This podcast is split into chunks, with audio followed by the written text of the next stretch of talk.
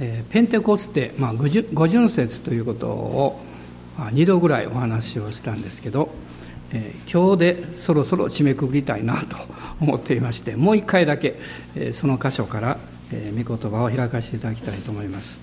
で今日はいつも読みましたところの続きですね。使徒行伝の2章22節から33節まで。使徒行伝2章の22節から33節まで。そこをまず一緒に読みたいと思います。22節からです。イスラエルの人たちこの言葉を聞いてください。神はナザレ人イエスによってあなた方の間で力ある技と不思議な技と証の奇跡を行われました。それらのことによって神はあなた方にこの方の証しをされたのです。これはあなた方自身がご承知のことです。あなた方は神の定めた計画と神の余地とによって引き渡されたこの方を不法な者の手によって十字架につけて殺しました。しかし神はこの方を死の苦しみから解き放ってよみがえらせました。この方が死につながれていることなどありえないからです。ダビデはこの方についてこう言っています。私はいつも自分の目の前に主を見ていた。主は私が動かされないように私の右におられるからである。それゆえ私の心は楽しみ私の舌は大いに喜んだ。さらに私の肉体も望みの中に安らう。あなたは私の魂をハデスに捨てておかずあなたの聖者が朽ち果てるのをお許しにならないからである。あなたは私に命の道を知らせ、御顔を示して私を喜びで満たしてくださる。兄弟たち、先祖ダビデについては、私はあなた方に確信を持って言うことができます。彼は死んで葬られ、その墓は今日まで私たちのところにあります。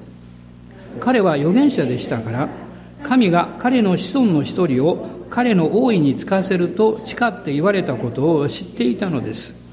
それで後のことを予見してキリストの復活について彼はハデスに捨てておかれずその肉体は朽ち果てないと語ったのです。神はこのイエスをよみがえらせました。私たちは皆そのことの証人です。ですから神の右に挙げられたイエスが未知から約束された聖霊を受けて今あなた方が見聞きしているこの聖霊をお注ぎになったのです。アメン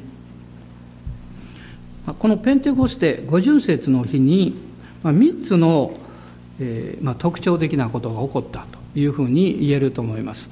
一つは超自然的な現象が現れた。聖書にはえー、大風が吹いてきたようなこの響き渡るこの音ですねこの音があったこと言っています。そしてもう一つはそこにいる一人一人の上に炎のような舌が現れたというふうに、書かれているわけです。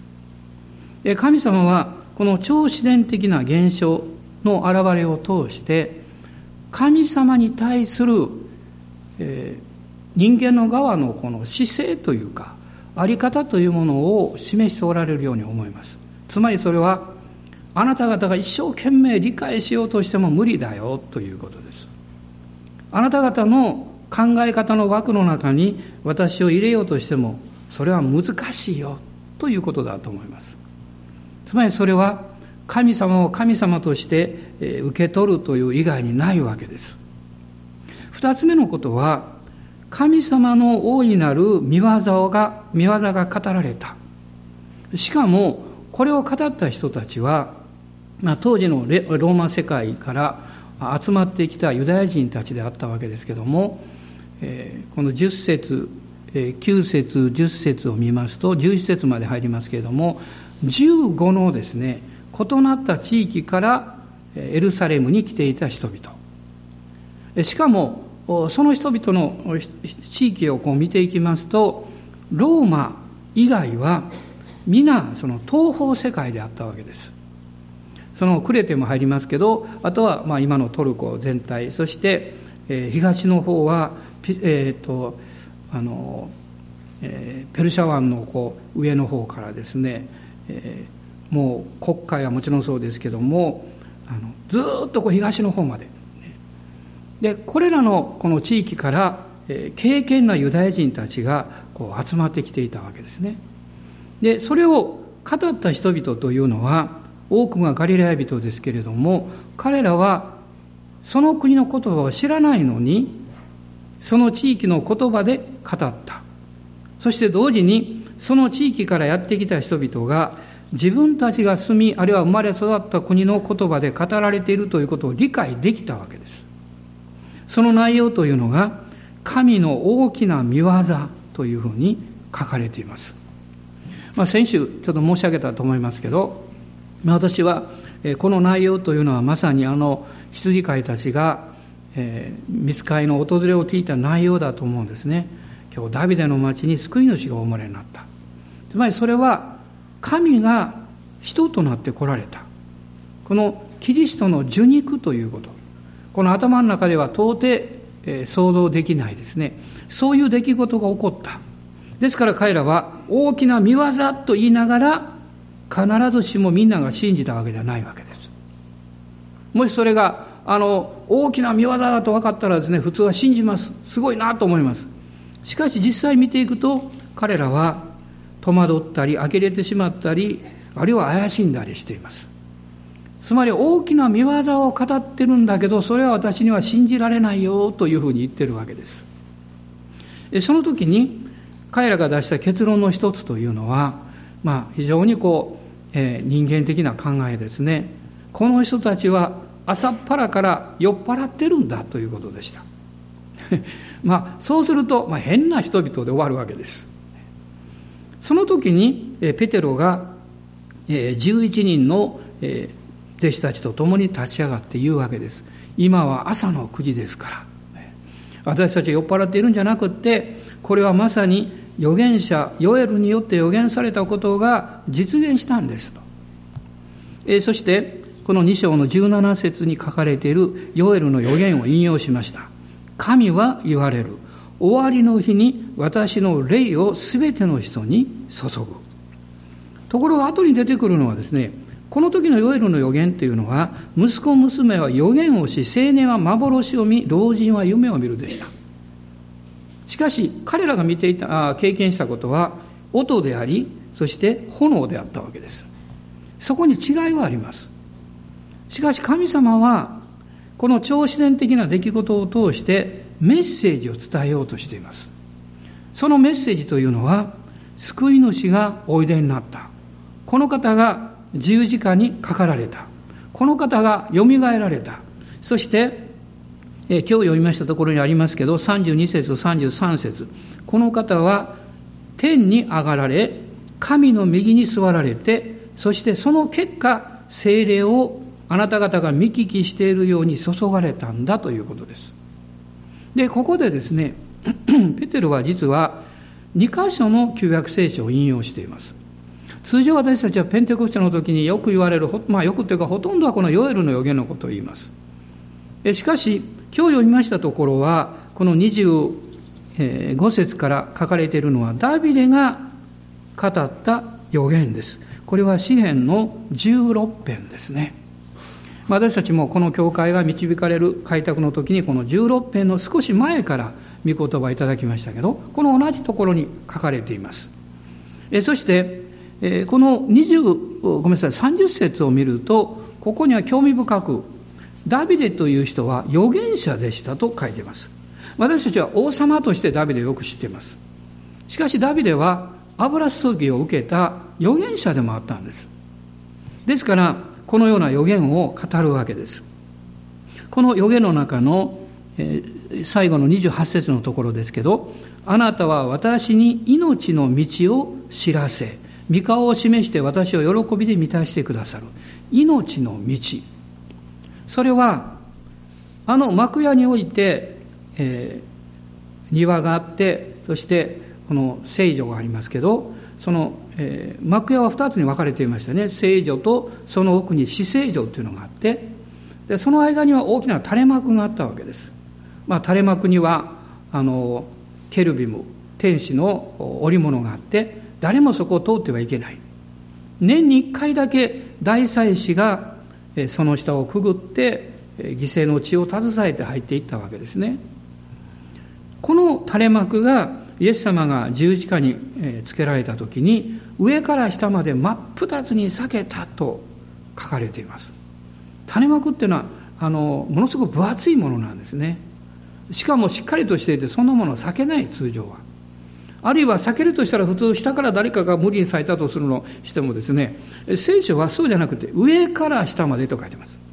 つまり神が聖女と死聖女の垂れ幕を取り除かれた。それはどういうことでしょうか？全ての人が贖い主の知潮によって死聖女に入って神を礼拝することができるようになりましたよということを示しています。つまりそれが命の道という意味です。命の道が開かれた。今まではまあある意味で宗教という壁が閉ざしていたわけです。そこには儀式があったわけです。神が定められた聖なるこの守らなきゃいけない規則があったわけです。でもそれをイエス様が十字架で成就してくださった。ですから今私たちは今日も生産式ありましたけれどもイエス様の血潮を見上げてこの死聖所に入っていくことができるわけです。ヘブル人への手紙の9章を開いてください。ヘブル人への手紙の9章です。9章の11節と12節です。ご視聴どうぞ。しかしキリストはすでに成就した素晴らしい事柄の大祭司として来られ手で作ったものではものでない言い換えればこの作られたものとは違ったさらに偉大なさらに完全な幕屋を通りまたヤギと子牛との地によってではなくご自分の地によってただ一度誠の聖女に入り永遠の贖いを成し遂げられたのです。アーメン。永遠の贖いです。永遠の贖いを成し遂げられた。ですから今はですね、どの民族であろうが、どういう人であろうが、えー、旧約聖書を知らなくても、ユダヤ教のことを何も知らなくても、イエス・キリストを信じる信仰によって、私たちは死聖所に入れる。つまりイエス様によって礼拝者にされているということです。この礼拝者としての資格、保証として精霊が一人一人に望まれたわけです。えー、さっきも読みましたけども、使徒行伝の2章の33節に、道地から約束された精霊を受けて、今あなた方が見聞きしているこの精霊をお注ぎになったのです。精霊の助けがないと、私たちは真に神を礼拝することはできません。イエス様は霊と誠をもって神を礼拝する時が来るとおっしゃいました。つまりこの霊、聖霊様の働き、この聖霊の注ぎというのが、このペンテコステの日に起こったわけです。その結果、その結果ですね、聖霊を受けた人は、礼拝者になります。ここは非常に注意すべき点なんですね。神様は礼拝を求めていません。礼拝者を求めています。礼拝は儀式です。礼拝者は儀式じゃありません。神様は礼拝者を求めています。もう一度このヨハネによる福音書の4章を見ていただきたいんですけれども、この4章の中でイエス様がそのことをおっしゃってるわけです。4章の23節です。しかし真の礼拝者たちが霊と誠によって父を礼拝する時が来ます。今がその時です。父はこのような人々を礼拝者として求めておられるからです。しかし皆さん、礼拝者になるためにはですね、必要なことがあります。礼拝する方を知る必要があります。ね、あの、何でもどこでも手を合わせればいいというものじゃありません。真の礼拝というのは、礼拝する方がどういう方であるかを知る必要があります。ですから、聖霊様はそのことを私たちに教えてくださるんです。まあ、さっき3つのことと言いましたけども、三つ目はこのことですつまり神の臨在があったということです神の臨在大きなこの超自然的なことだけじゃなくってこの通常は知らない人がその言語を使うはずがないと言っているこの異国の言葉。その言葉で神の大きな見業を語っただけではなくてそこには何よりも不思議な神の臨在があったということです。神様の臨在の中で精霊様がこれからなそうとしておられることを示しておられるわけです。それをあなた方はこれから真の礼拝者になるんですと。真の礼拝者になるためには、あなた方が礼拝する父の心を知る必要がある。父なる神様がどういう方であるかということを知る必要がある。ですから、この聖霊様の臨在におけるところの働きというのは、まあ、大きく分けると2つの領域があるわけです。一つは刑事の領域です。御言葉が開かれるということです。イエス様もご自分でそのことをおっしゃいました。私があなた方に語った言葉は、霊であり、また命である。私があなたに語った言葉は教えであり規則であると言ってません。あるいはあなた方がそれを守ることによって宗教を完成することができるということではなくて、霊であり、また命ですとおっしゃいました。神様の御言葉を読むときに、私たちはいつも全てを理解するわけではありません。しかし、その語っていることを十分理解できなくても、その聖書の御言葉から伝えられてくる父なる神様の心を私たちは汲み取ることができます。つまり、それがメッセージです。父なる神様の私たちに対するメッセージはいつも一つです。私はあなたを愛しているということです。私はどんなあなたであろうが、どんな状態であろうが、私はあなたを愛している。それ私はあなたに私の大切な御子を使わしたんだとおっしゃる。これが聖書のメッセージです。私は聖書を読みながら、そのメッセージが開かれていく経験というものをするわけです。つまり神の御言葉が開かれて、言葉ではなく、命になります。まあ、よくロゴスとレーマということが言われるんですけれども、まあ、レーマのこの言葉という特徴の一つは、語られている言葉というふうに理解しています。神様が語り続けていらっしゃる。私の心に語ってくださった時に何がわかるんでしょう。それはちょうど暗闇の中にいた私たちが突然光の中に出て自分の姿が見えるのと同じ経験ではないかなと思います。見えるようになります。あ神様はこういう方だったのか。同時に自分の姿というものも見えるわけです。これヨハネによる福音書の16章ごめんなさい。16章の8節から11節のところを一緒に読みましょう。ヨハネによる福音書の16章です。16章の8節から11節。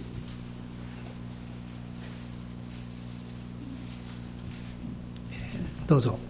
その方が来ると罪について義について裁きについて世にその誤りを認めさせます。罪についてというのは彼らが私を信じないからです。また義についてとは私が父のもとに行きあなた方がもはや私を見なくなるからです。裁きについてとはこの世を支配する者が裁かれたからです。この前の7節のところには助け主をあなた方のところに使わしますとイエス様おっしゃってそしてその方が来ると罪と義と裁きについて世にその誤りを認めさせます。精霊の働きが来た時に罪が分かります。罪の本質というのは悪いことをするということではなくてそのもっと前にあります。それは不信仰です。神様がおっしゃってることを信じないこと。神様がアダムとエバに言ったことをアダムとエバは守らなかったです。もっと厳密に言うとアダムはエバにきちんと主がおっしゃったことを伝えなかった。そしてエバはサタンに欺かれました。ですから責任はアダムの方が大きいです。この善と悪の木の実から取って食べてはならないと直接に聞いたのはアダムです。それをエヴァに言いませんでした。まあ言いませんでしたというか、きちっと伝えていませんでした。ですから、エヴァは蛇がそんなことあるんですか？というふうなこう問いかけをしてきたときに中途半端な答え方をしています。神様から聞いた答えではなくって間違った答え方をしています。それは御言葉をきちんと知っていなかったからです。つまりここにエヴァの責任と同時にアダムの責任があります。神様の御言葉は私たちを不自由にするために与えているわけじゃないんですね。神の御言葉はあなたを祝福してあなたを幸せにするために神が語っています。ところが、もし私たちがその語っておられる方が良い方であるということを知らないと、それが何か戒めとかルールに聞こえてきます。ですから今日聖霊様はですね、私の心の目を開くことによって、神様がどういう方であるかを教えています。あなたを、あなたが信じている神は良い神なんだと。でも言うかもわかりません。良い神であればどうしてこんな嫌なことがあるんですかこんな辛いことがどうしてあるんですかでも聖書は言います。神は良い方だって。聖書は神の存在を証明していません。神がおられることが前提になっています。それと全く同じくらい、神は憐れみ深く良い方であって、慈しみ深い方であるということを前提にしています。もし皆さんが、あなたを愛してくれる人の胸を叩きながら、なんで私を愛するのって言ったら、どう答えが返ってくるでしょう？愛してるから愛してるんだよって。それ以上の理由はないです。あなたがいい子だから愛してるんだったら悪い子になって愛されなくなります。私たちがどういう状態であろうが、神はそのままであなたを愛しています。それは神様が良いお方だから。そして悪魔は神が良いお方であるということをうやむやにして見えなくしてるんですよ。だから彼は嘘つきなんです。ヨハナによる福音書の今開いてますけど8章を見てください。8章の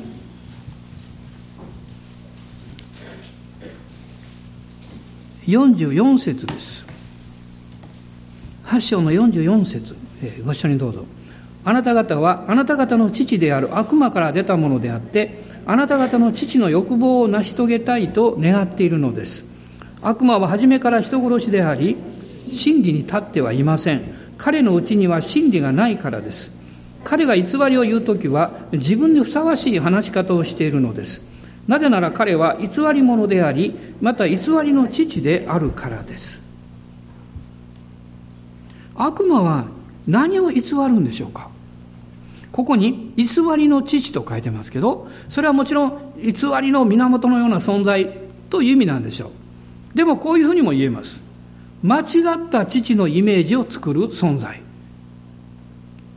健全な良い神様ではなくって意地悪で厳しくってあなたのことを見張っていてあなたに間違いがあるとすぐ責めようとするそういうお父さんのようなイメージ。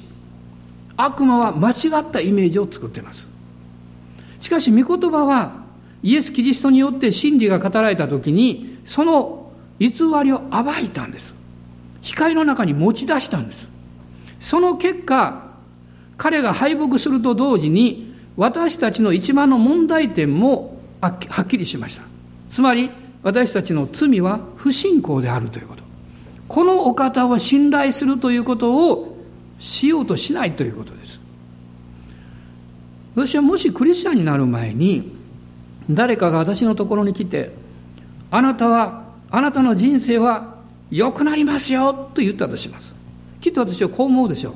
まあそうなりたいと思うけどね。でもそういうふうになかなかいかんよって。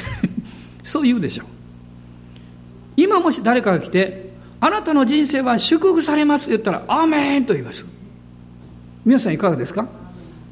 アーメンですね。そのアーメンと言える根拠どこにあるんですか？今のあなたですか？まあもちろん今でも幸せな人たくさんいるでしょう。でもそうじゃないと思います。それを言ってくださってる方は必ずそうしてくださると信じるからです。時々私はこういう質問を受けるんです。いろんな人のために祈るでしょ。でこう言われるんです。ああいうふうに祈られたんだけど私にはそれはよくわからないんですけどもちろんその気持ちよくわかります。でも私はこのようにお伝えしたいと思っています。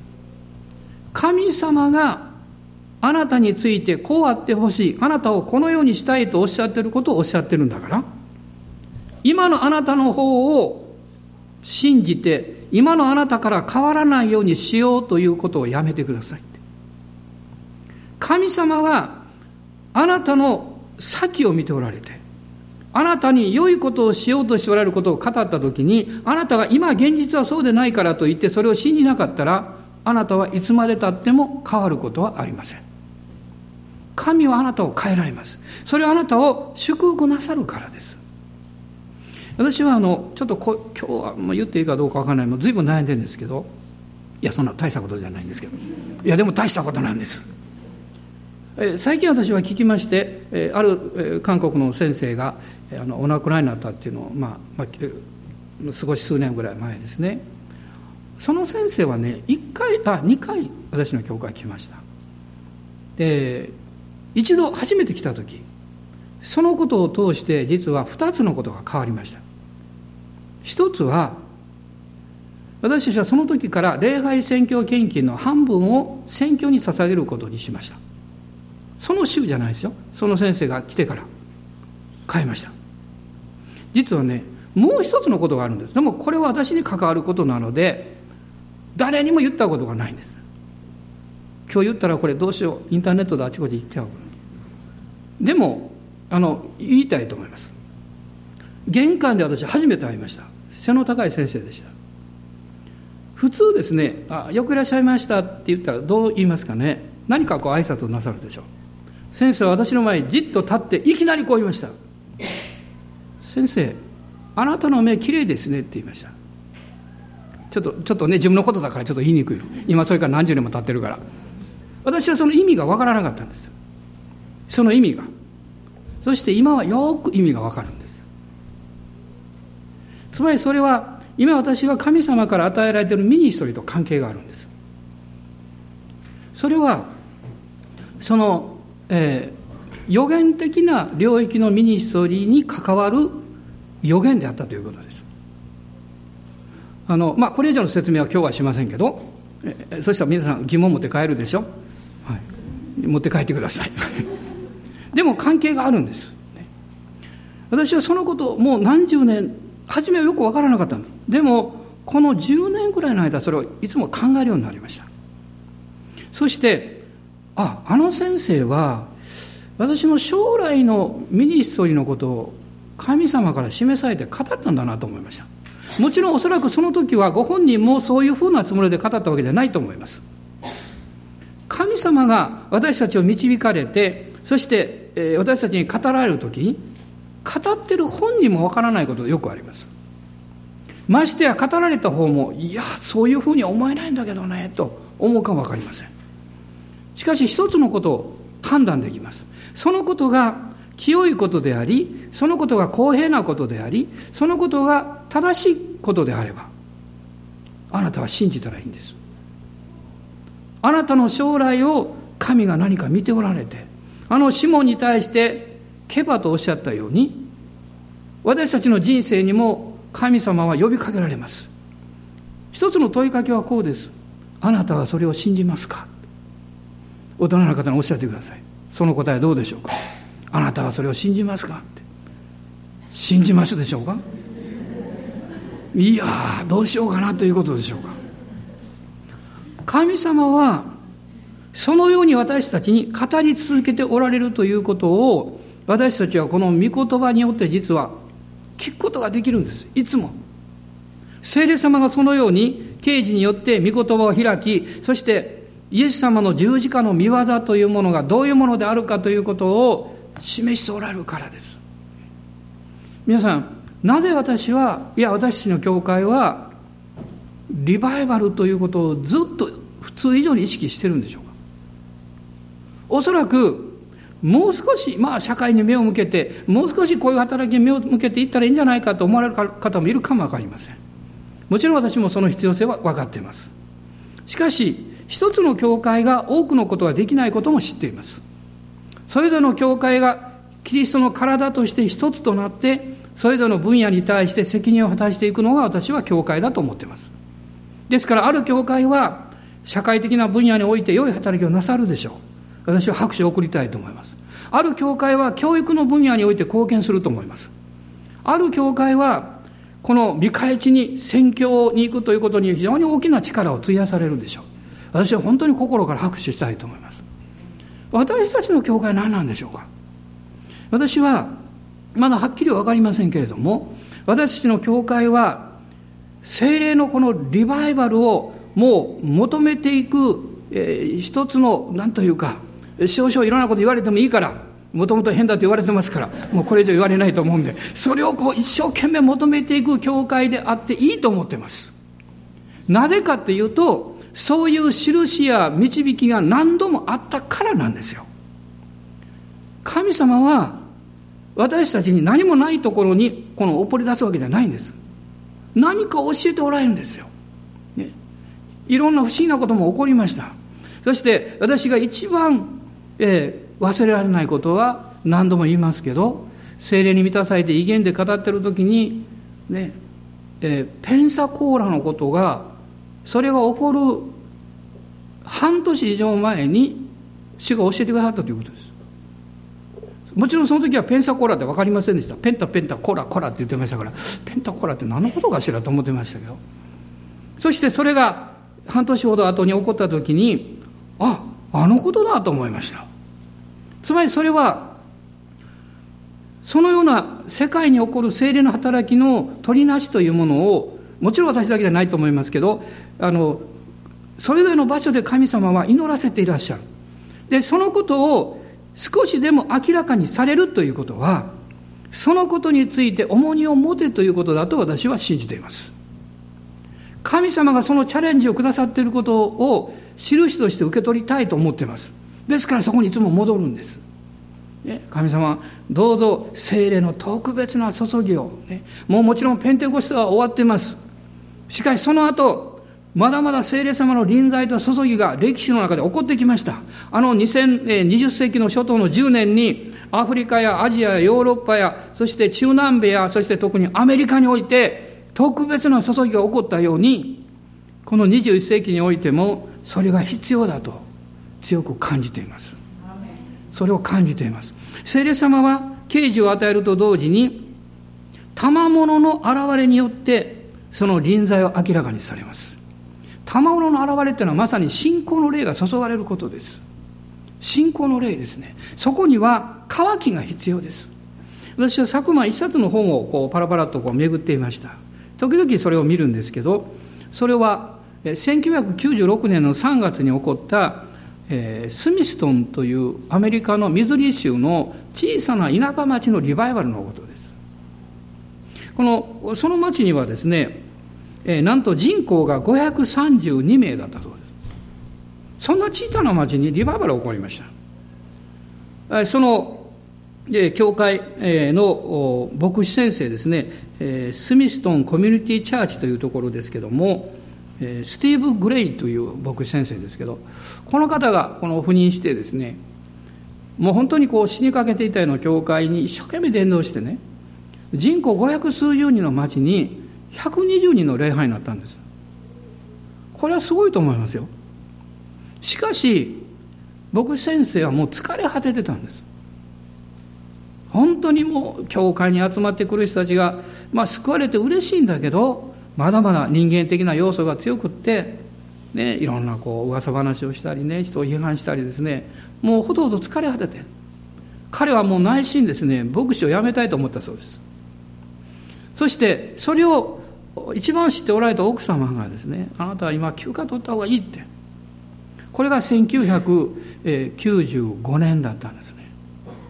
そしてその96年のその3月に休暇を取って彼はペンサコーラに行ったんです。ペンサコーラに。その本を読むと面白いですよ。こう書いてます。私はリバイバルを求めに行ったんじゃないって。サバイバルを求めに行ったって。もう死にかけてるからね。なんとか生きる道はないだろうかって。そして彼はその集会の中では特に何も起こらなかったそうです。で彼は帰ってきた。日曜日の夜。雨の中。そして教会に入ろうとする夕拝が始まってたそうです。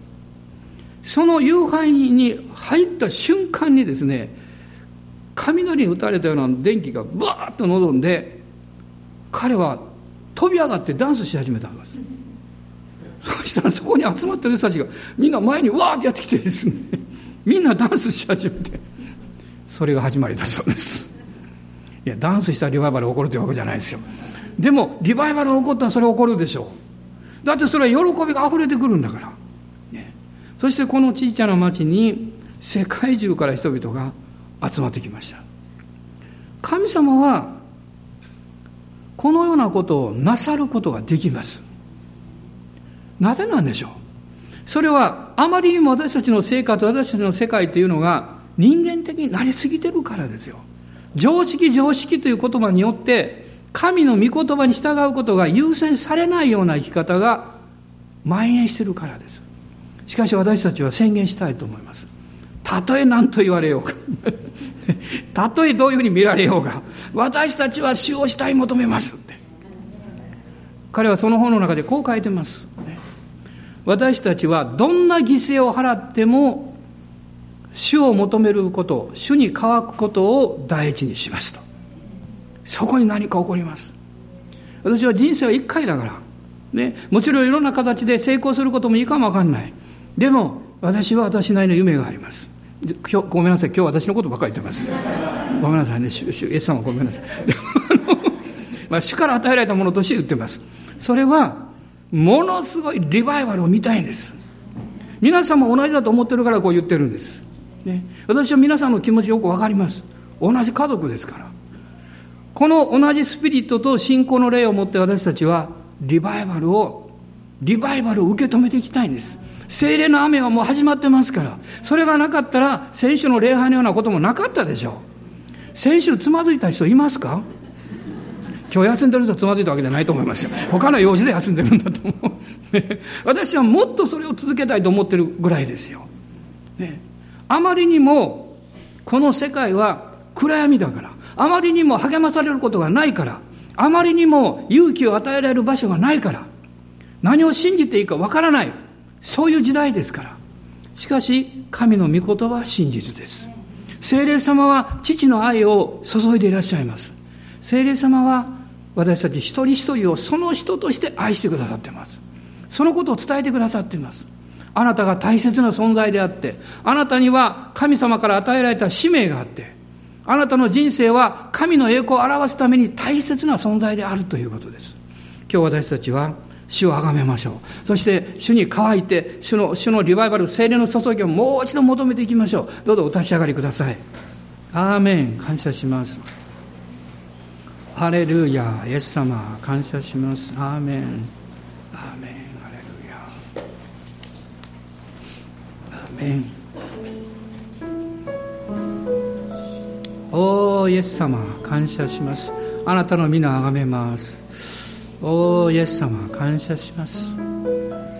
ハレルヤ。主よあなたの皆あがめます。私たちは切に求めます。おお主よ。あなたご自身を切に求めます。それを求めさせまいとする何かこの世の力やこの世の思いや何か必要やそういうもの。主よそのような思いから解放してください。アーメン。感謝します。ハレルヤ。今自由に主を礼拝しましょう。アーメン。ハレルヤ。おーハレルヤ。ハレルヤ。おーハレルヤ。アメン。アメン。ハレルヤ。主よ。ハレルヤ。アメン。ハレルヤ。切に求めます。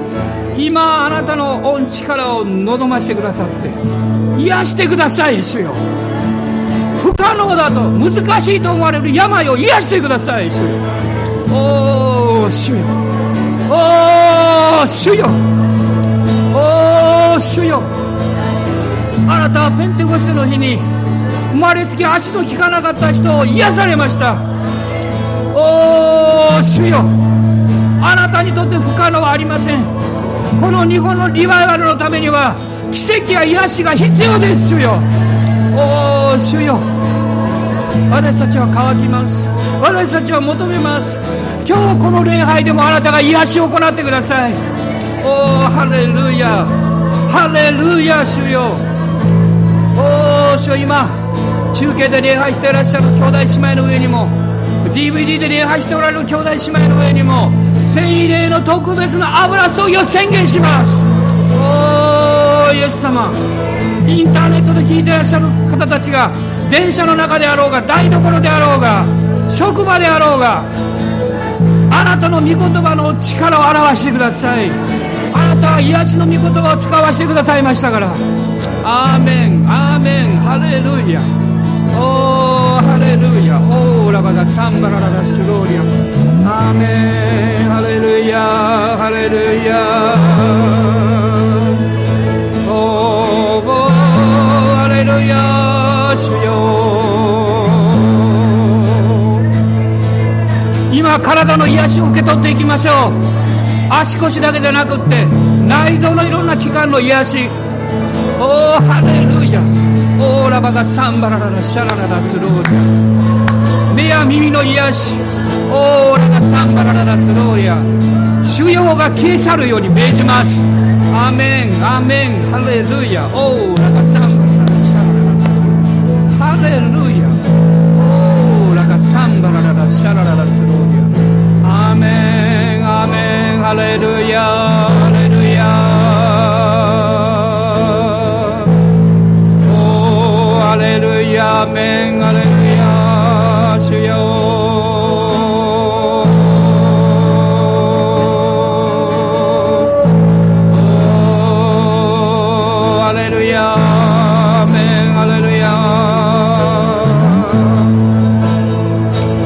さん足腰や体に痛い部分があれば体を動かしてください。主があなたを今癒してくださいますから。アーメン。アーメン。ハレルヤ。おーイエス様。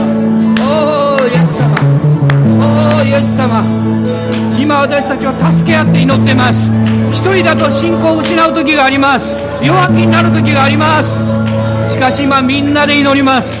みんなで乾きます。みんなで信じます。おーハレルヤ。オーラがサンバララスローリア癒してください。主よ癒してください。オーラがサンバララスローリア。いいリビがハンバララサラバララシャンダラララスローリアアメンアメンアメンハレルヤ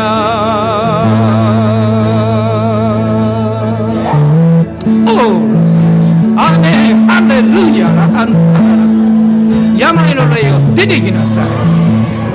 アーメン。体の内臓の器官に食いつこうとしている病の霊を出て行け。アーメン。アーメン。アーメン。汚れた霊を出て行け。アーメン。アーメン。ハレルヤ。オーラサンバララスローリアオーリアンバラララスローリアハレルヤアーメンハレルヤ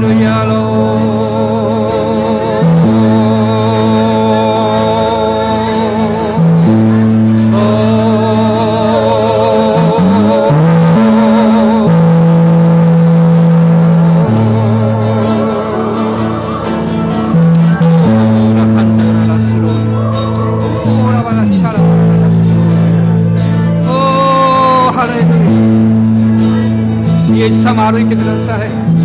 この真ん中を歩いてください。イエス様。オーラシャンバラララスカラララシャラバラララサンバラ。ラスオーラハンダララサンバラ。ララサアーメン。アーメン。今この祈りを賛美に変えていきましょう。そして賛美の中にも祈っていきましょう。アーメン。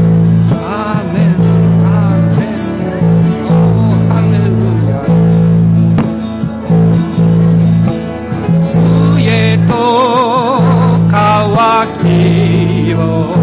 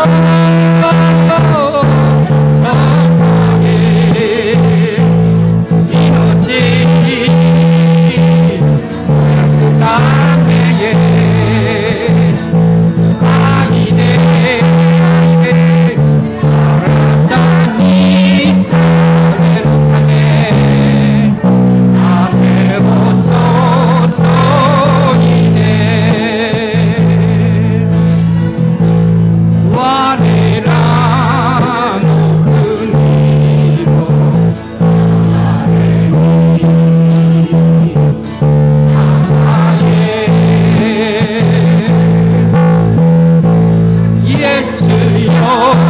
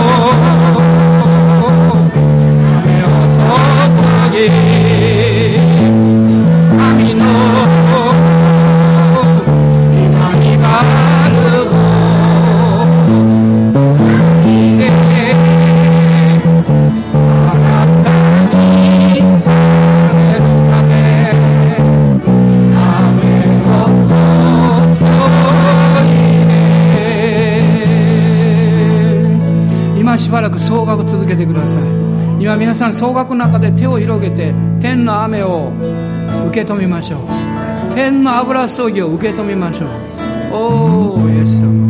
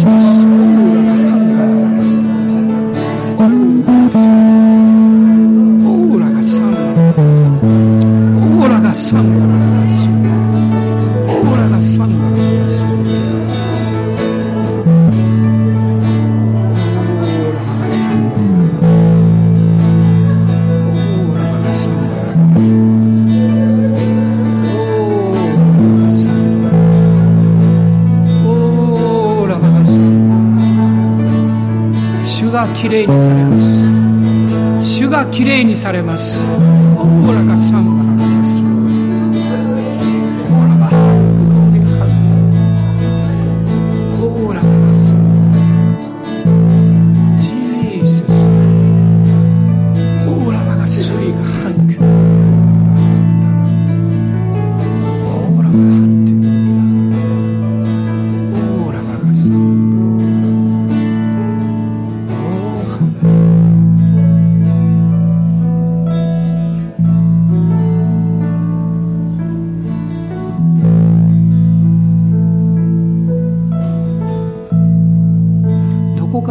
を責めてないでしょうか。こうならないからとか。癒されないからとか。もうそれをやめます。あなたは愛されてますから。主の恵みは十分ですから。ハレルハレルハレルハレルヤ。ハレル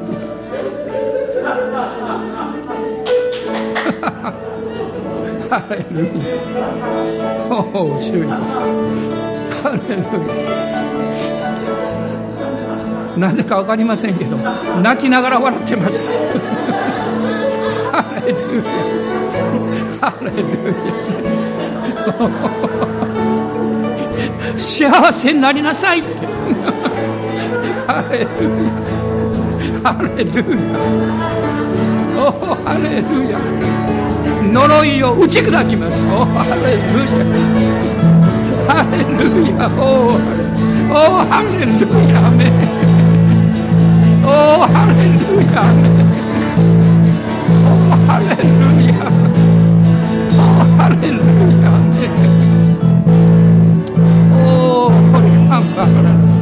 おハレルヤ あなたの家庭から呪いを追い出します。あなたの職場から呪いを追い出します。アメン。ハレルヤ。おお主よおお主よハレルヤ。ハレルヤ。主よハレルヤ。主よおお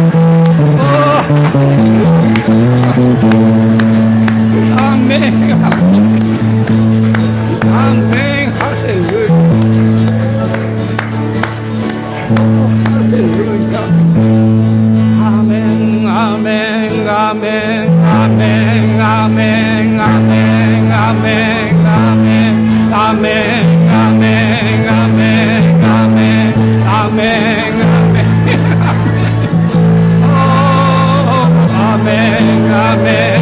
メ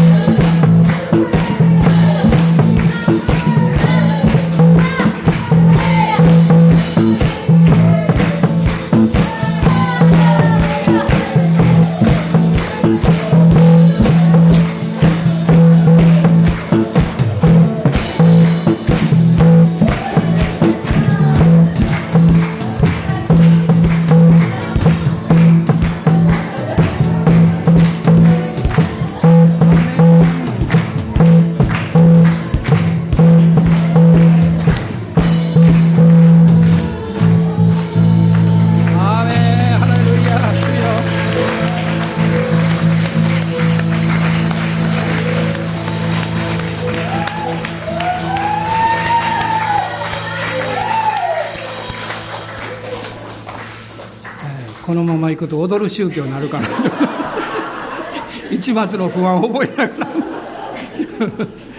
ら 仕事をします。私たちの主イエス・キリストの恵み父なる神のご愛精霊の親しき御交わりが私たち一同と共にこの新しい主一人一人の上に豊かにあなたの恵みがありますように。アーメン。